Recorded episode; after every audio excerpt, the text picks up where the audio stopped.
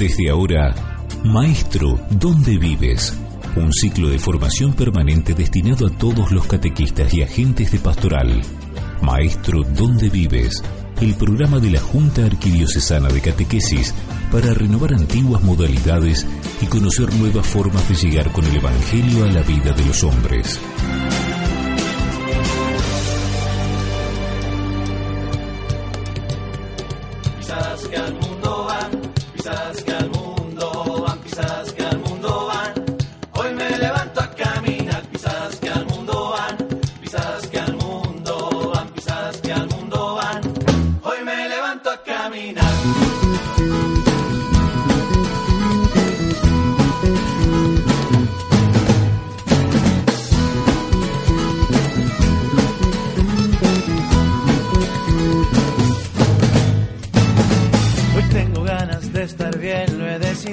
Aunque no encuentre algún motivo para reír. Hoy tengo ganas de dar pruebas que estoy vivo y que si gira el mundo gira para mí. Porque descubro que para algo estoy aquí y que mis manos valen más de lo que creo. Hoy me propongo decirle al cielo que sí y observar más allá de lo que veo.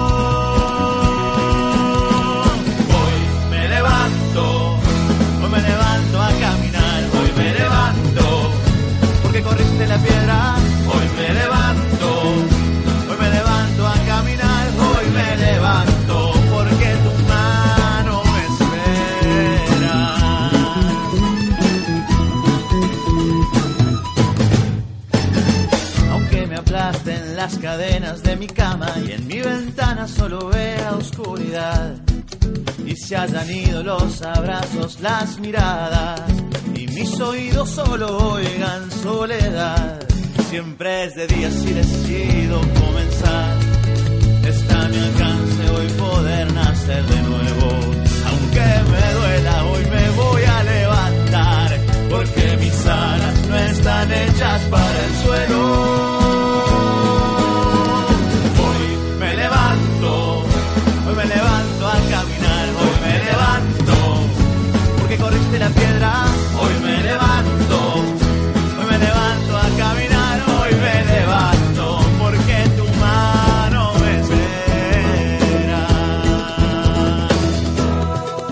Bienvenidos con mucha alegría. Estamos compartiendo el programa número 12 de esto que es Maestro, ¿dónde vives? Increíblemente cómo pasan las semanas, pasa el tiempo en las estaciones. Aquí estamos acompañándolos con la palabra de Dios, con el catecismo de la Iglesia Católica, a los agentes de pastoral, a los catequistas, a vos que prendiste la radio, que estás en la calle, que vas en el auto.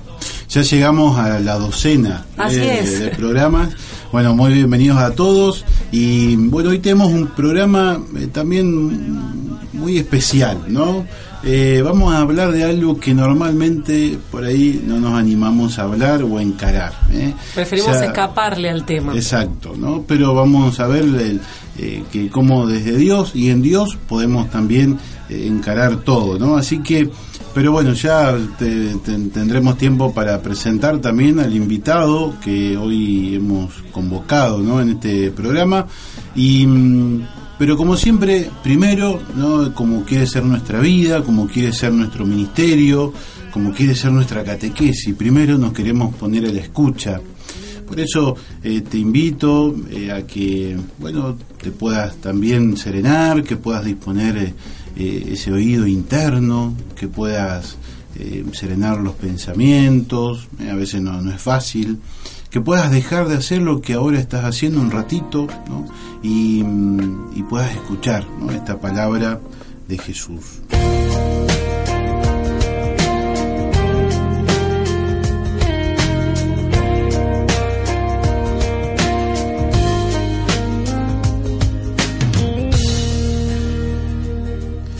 Evangelio de San Juan. Al día siguiente estaba Juan otra vez allí con dos de sus discípulos y mirando a Jesús que pasaba dijo, ¿este es el Cordero de Dios? Los dos discípulos al oírlo hablar así siguieron a Jesús. Él se dio vuelta y viendo que lo seguían les preguntó, ¿qué quieren? Ellos le respondieron, Rabí, que traducido significa maestro, ¿dónde vives? Vengan y lo verán, les dijo. Fueron, vieron donde vivía y se quedaron con él ese día.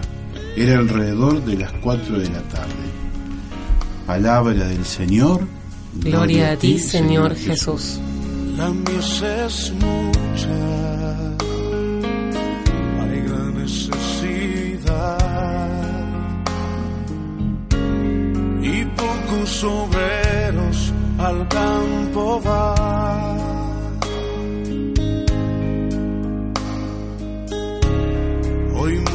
se pierden, viven sin dirección vagan como ovejas sin pastor.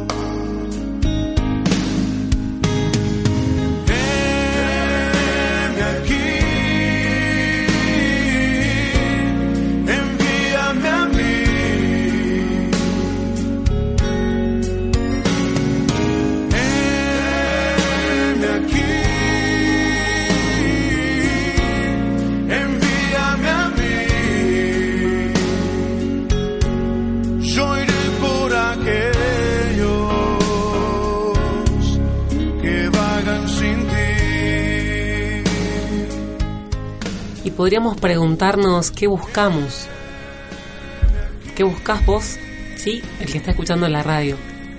Es el interrogante del hombre eternamente y de la humanidad. Estos discípulos enviados por Juan estaban buscando al Mesías. El mismo Jesús suscita esa pregunta en ellos. Y sabemos que la búsqueda es parte de nuestra vida humana. La mayor parte de nuestras vidas la pasamos buscando respuestas a todos aquellos interrogantes que se nos presentan. Quizás también en algún momento de la vida, por algún sacudón, por algún gran dolor o por cambios, empiezan a aparecer, empieza a aparecer con más fuerza qué es lo que busco para mi vida, qué es lo que quiero para mi vida. Muchos definen a las personas como esencialmente seres en continua búsqueda, de allí que la pregunta de Jesús sea tan importante. De una u otra manera, esta es la pregunta de quienes acudían a Jesús. Como por ejemplo al ciego que, que le dice, ¿qué quieres que haga por ti? Que vea, contesta el ciego. También podríamos pensar en esto de que el que busca encuentra, y es una promesa rotunda y sin límites. Somos nosotros quienes muchas veces ponemos límites a nuestras búsquedas. Encontramos algunos aspectos de la vida cristiana y nos quedamos como instalados y dejamos de buscar. Creemos que ahí está todo y nos vamos instalando, construyendo nuestros castillos que a veces son de arena. Es como cuando uno encuentra un momento de bienestar en la vida y creamos una especie de paraíso, hagamos tres carpas. Pero Dios es infinitamente más grande de aquello que hemos encontrado. La manera de seguir buscando y encontrando es quedarnos con Jesús y con aquellos discípulos, es escucharlos y aprender. Esa será su metodología como maestro para que cada uno de nosotros busque continuamente las búsquedas en esos distintos aspectos, en el ámbito de la fe, las búsquedas humanas. Al comenzar un año, al comenzar la mitad del año, al comenzar la semana, ¿qué buscamos? ¿A quién buscamos? El verdadero encuentro lleva consigo diálogo y revelación. Dos de los discípulos de Juan, admirados, le preguntan, ¿dónde vives? Vengan y vean. Es una invitación hermosa porque la experiencia compartida es el mejor testimonio. Compartan la experiencia de Cristo. Envíame a mí.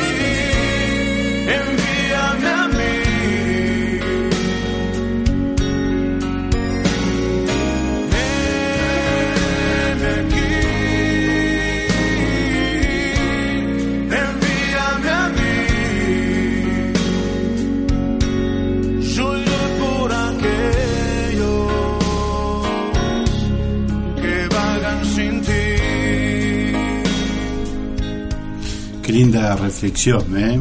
Y a veces, a veces quizás podés decir esto, ¿no? Que no, no, no podés encontrar a Dios, ¿no? Y bueno, eh, el que busca encuentra. ¿eh? Así que eh, si realmente estás buscando, lo vas a encontrar, ¿no? Y si no lo estás encontrando, ponete a buscarlo, ¿no? Salí, ponete en movimiento, que mm, él ya te ganó de mano, ¿no? Te primerió, como dice Francisco. Y, y qué importante ponerse en movimiento, ¿no? Así que, bueno, ¿no? a, a buscar, y sobre todo esto que decía lo último, ¿no? Eh, la experiencia compartida. ¿no? Vos catequista, vos que tenés, eh, has sido llamado, elegido para ese ministerio del anuncio, y, y vos que quizás no sos catequista, pero que eh, eh, sos papá, sos mamá de familia, sos abuela, sos abuelo, no, no dejes de transmitir tu experiencia de amor de Dios, porque el otro, eh, en el fondo de su corazón, aunque no lo sepa, está buscando ¿no? encontrarse con Dios. Qué hermoso. Somos buscadores, decía, somos buscadores, somos peregrinos y buscadores. Y qué lindo esto de pensar que a veces nos pasan esas sensaciones y situaciones de bienestar pleno y decir, nos quedamos acá. Me quedo en este grupo, me quedo con estos chicos, no, no quiero cambios. No, si yo siempre hice esto, ahora que me sale bien, no me mudes de rol. Es, el desafío es muy grande, déjame con la catequesis de niño, no quiero la, la de adultos.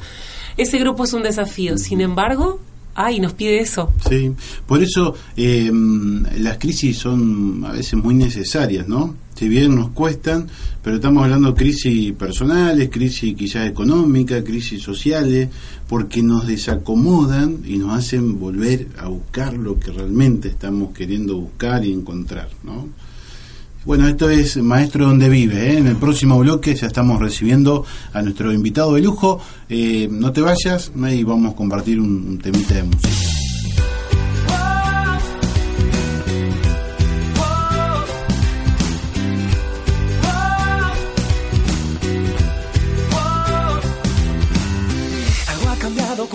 Desperté, una sonrisa yo me dibujé y lo demás ya no importaba, lo olvidé. Y todo lo que en la pared colgué, por dos fotos tuyas lo cambié, con la luz de tu mirada me alumbré. Aunque me llame soñador, quererte tiene más valor, porque a mí me alcanza solo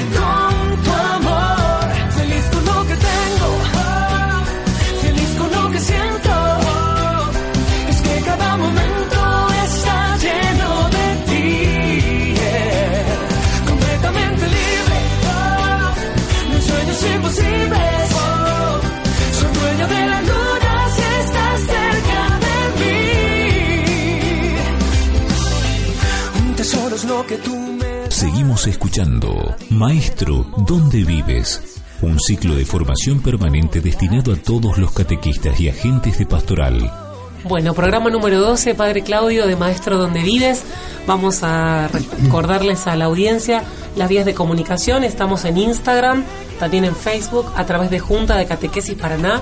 Tu comentario, tu sugerencia, alguna pregunta, como decíamos la semana pasada, lo que quede pendiente, aquello que quede sin explicar, es motivo, las redes sociales siempre son una, una comunicación muy eh, fluida y rápida, así que pueden utilizarlas para, para evacuar dudas.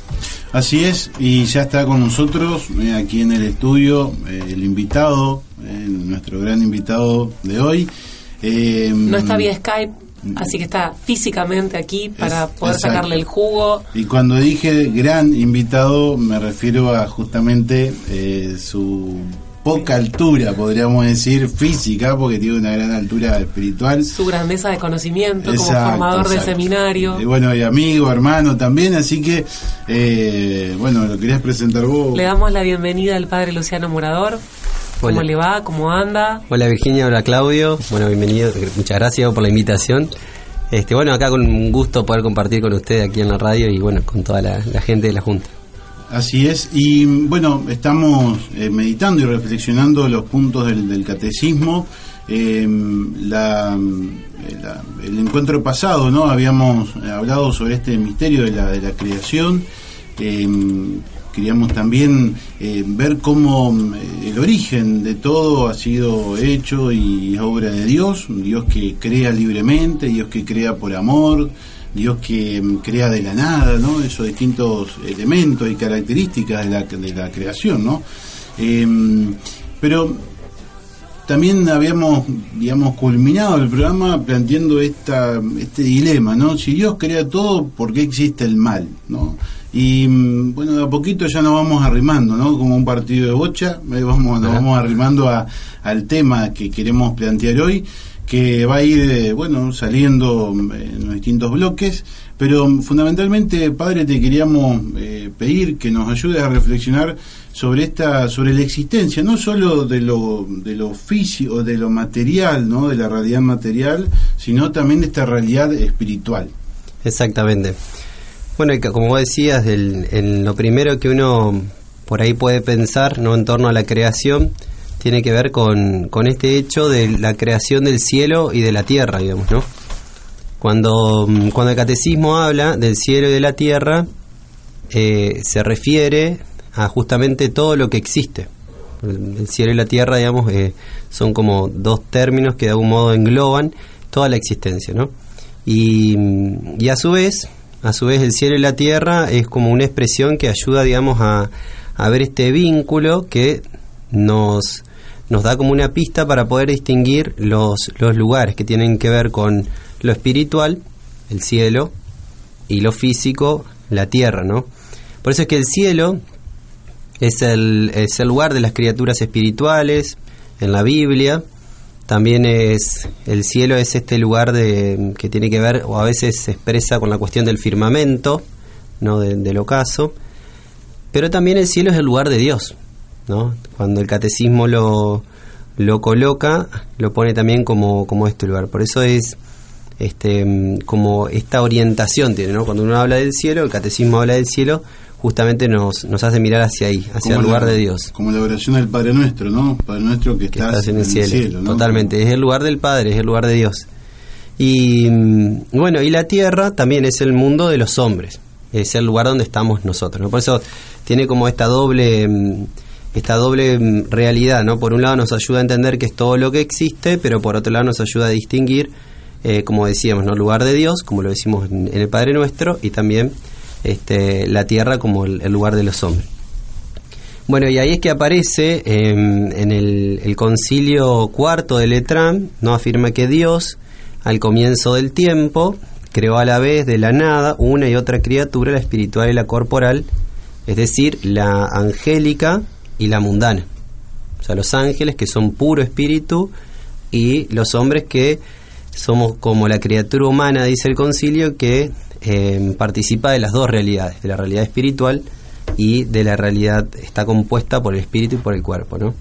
Entonces creo que, bueno, un poquito va por, por este lado el catecismo cuando nos, nos hace ver que no solo existe lo físico, sino que también eh, existe y es muy real, muy real, también lo espiritual, en este sentido. Y que nosotros somos también un poco testimonios, ¿no? Vivos de esto porque tenemos esta, eh, esta doble dimensión, ¿no? Lo, espiritual y lo, y lo corporal, ¿no? Que, eh, que también eh, nos hace, nos lleva, ¿no? Un poco a, a, poder dar razón, ¿no? De esta existencia de, de esta criatura angélica, ¿no? De, de, estos seres espirituales sin este componente, ¿no? De lo, de lo corpóreo, de lo físico, de lo, de lo material. Y, mm, y, sin duda algo que, bueno, todo el, misterio, ¿no? De, los ángeles, ¿no? Estos, estos seres espirituales, que, mm, bueno, el Papa Francisco eh, un poco ha ido recordando, ¿no? Ha hablado mucho del ángel del, de la guarda, de ese ángel custodio que todos tenemos. Exactamente. Sí, totalmente. El, el tema de los ángeles no es un tema que, mm, bueno, que aparece también como una verdad de nuestra fe que no se puede este, poner en duda, digamos, ¿no? Este, la existencia de seres espirituales, no corporales, que la Sagrada Escritura habitualmente llama ángeles, este, es una verdad de fe, ¿no? Entonces el testimonio de la Escritura en eso es claro y la tradición también. Entonces creo que mm, esto es como un primer punto de partida, digamos, ¿no? Los ángeles eh, existen y son una creación también amada por Dios. Y cuando uno habla del ángel, San Agustín dice que eh, más que preguntarse qué es un ángel, conviene eh, responder a esa pregunta o cuando uno trata de entender lo que es el ángel, conviene preguntarse también qué hace un ángel. O sea, se define justamente por su misión, no tanto por su naturaleza. San Agustín dice, si uno me pregunta qué es un ángel, yo le voy a decir que es un espíritu, lo cual está bien, digamos, es su naturaleza. Pero en relación, digamos, a, poder entender, ellos son servidores y mensajeros de Dios. Los ángeles son, por su naturaleza o por su oficio, ¿no? Por su naturaleza son seres espirituales y por su oficio son servidores y mensajeros de Dios. Tienen inteligencia, tienen voluntad, eh, son seres personales, son inmortales, son superan en perfección a nosotros, a las criaturas visibles, ¿no? Y el catecismo nos va como poniendo un poquito, nos va introduciendo en, en esta realidad em, de estos también de estas criaturas que son este, los ángeles, digamos, ¿no? Eh, y bueno, tienen diferentes órdenes y demás también, ¿no? Eh, si uno lo mira a Jesús, ¿no? Y trata de ver eh, a Cristo con, como con todos sus ángeles, no también aparece este mucho, digamos, ¿no? Cristo es el, es el centro del mundo de los ángeles, ¿no? Si nosotros por ahí queremos, este, bueno, imaginarnos al Señor y a los ángeles, no puede imaginárselo de esa forma, ¿no? Es como que Él está en el centro y todos los ángeles están alrededor de Él, todos los ángeles le pertenecen y fueron creados por Él y para Él también, ¿no? Como también nosotros, ¿no? Y básicamente la razón de esto es porque son sus mensajeros. Entonces, es como que, bueno, uno lo puede entender así, son sus mensajeros de salvación, ¿no? Y bueno, esto aparece eh, a lo largo de toda la Biblia, ¿no? Este, desde la creación y a lo largo de toda la historia de la salvación nos vamos encontrando, ¿no? Este, bueno, aparecen protegiendo a Lot, la salvan a Agar a su hijo. No podría después ir buscando los textos, ¿no? Son muchos textos bíblicos que, que van apareciendo en, en la realidad de, de, los, de los ángeles, ¿no? Detienen la mano de Abraham, la ley es comunicada por el ministerio de los ángeles, conducen al pueblo de Dios, anuncian sus mandamientos, asisten a los profetas algunos ejemplos ¿no? de, cómo los ángeles este, son mensajeros y de, de, la salvación, ¿no? Y así hasta el ángel Gabriel, ¿no? Podemos como adelantarnos un poquito, ¿no? Pasamos y, y, llegamos al ángel Gabriel, que anuncia el nacimiento de Jesús, digamos, ¿no? Del precursor de Jesús, de San Juan Bautista, y del mismo Jesús, ¿no? Por eso es que mmm, estos seres espirituales son tan importantes, los ángeles de Dios, ¿sí? Y son tan importantes en todo, ¿no? También en su alabanza. Bueno, si uno lo mira al Señor, protege a la infancia de Jesús, también sirven a Jesús en el desierto, lo reconfortan en la agonía. O sea, aparecen durante toda la vida de Jesús, este, que son también ellos de algún modo los que van como evangelizando y llevando la buena nueva de la encarnación y de la resurrección de Cristo, ¿no? Y, bueno, y si uno quiere como darle un cierre en la vida del Señor en el sentido de, de, poder entenderlo, son ellos los ángeles que con ocasión de la segunda venida de Jesús, ¿sí? ellos van a estar presentes al servicio del juicio del Señor, ¿no? Entonces, bueno, uno puede como ir entendiendo esto, ¿no? Los, los ángeles aparecen como una realidad, existen, eh, son mensajeros de Dios, y si ponemos al Señor y a los ángeles, aparecen durante toda la, la, Sagrada Escritura, este, tanto en el Antiguo como en el Nuevo Testamento, con misiones, así, trabajo específico, digamos, ¿no? De cada uno.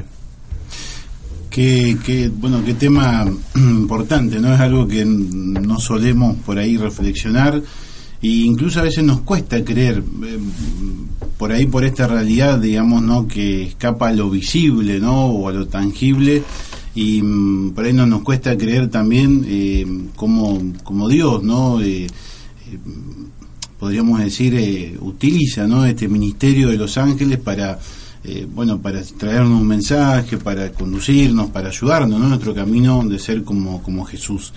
Y mmm, como así lo ha hecho a lo largo de la historia de la salvación, quizás también en esta jerarquía que, que decías vos, Padre, eh, de bueno no como que tenían más chapa no el ángel Gabriel sí. no y, y, Rafael y un poco por también la misión no tan tan exquisita que tenían de uh -huh. ni más ni menos que mm, ser los, los anunciadores de, de, la obra de la salvación en Cristo no como por ejemplo con la Virgen. Eh, pero que no, nos recuerda, digamos, también la centralidad que todo, todo, toda persona, todo hombre tiene, eh, porque bueno, porque somos creados imagen y semejanza de Dios y porque Dios cuida la obra de sus manos, ¿no? Así que también esta, bueno, ya vamos a ir metiéndonos también en esta presencia de, o en esta realidad, ¿no? De, la presencia del ángel de la guarda nuestras vidas también, como custodio. Pero mm, comenzamos ya mm, eh, recordando ¿no? la existencia de los ángeles, estos seres espirituales, que tienen una misión concreta, traer un mensaje ¿no? de Dios mismo para nosotros que, somos sus hijos.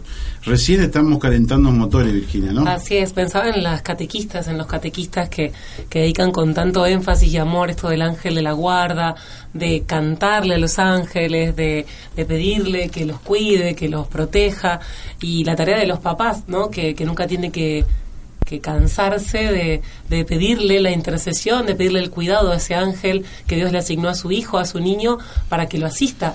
Esa tarea que antiguamente hacían las abuelas y que no sé si la siguen haciendo, ojalá que siempre la sigan haciendo, y los padres de el rezo del ángel de la guarda antes de, de dormir y también al salir a la calle o al levantarse mientras toman el desayuno los, los chicos, que no se pierda, que, que tengamos la confianza en ese ángel custodio que, que Dios nos nos regaló, no Así es, Y mm, bueno, esto, ¿no? que también tener en cuenta que muchos de nuestros niños, jóvenes, adultos que se acercan para eh, esto, ¿no? Para poder iniciarse en este camino de la fe, eh, por ahí no tienen un contexto familiar propicio, entonces encuentran en la iglesia esa familia, por eso vos catequista también te has llamado, ¿no? A, ya enseñar esta oración del ángel de la guarda, en los encuentros y, a ir descubriendo, ¿no? Toda esta presencia protectora de Dios.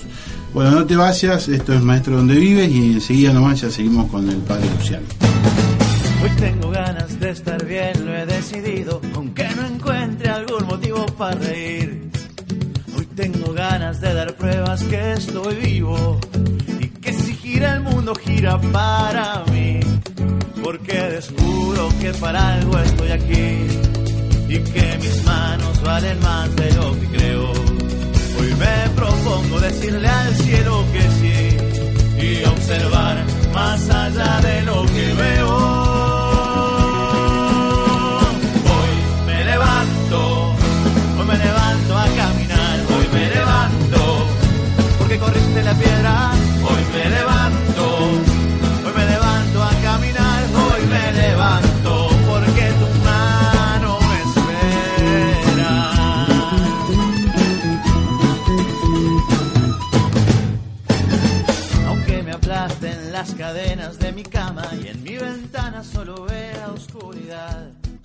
Y se hayan ido los abrazos, las miradas.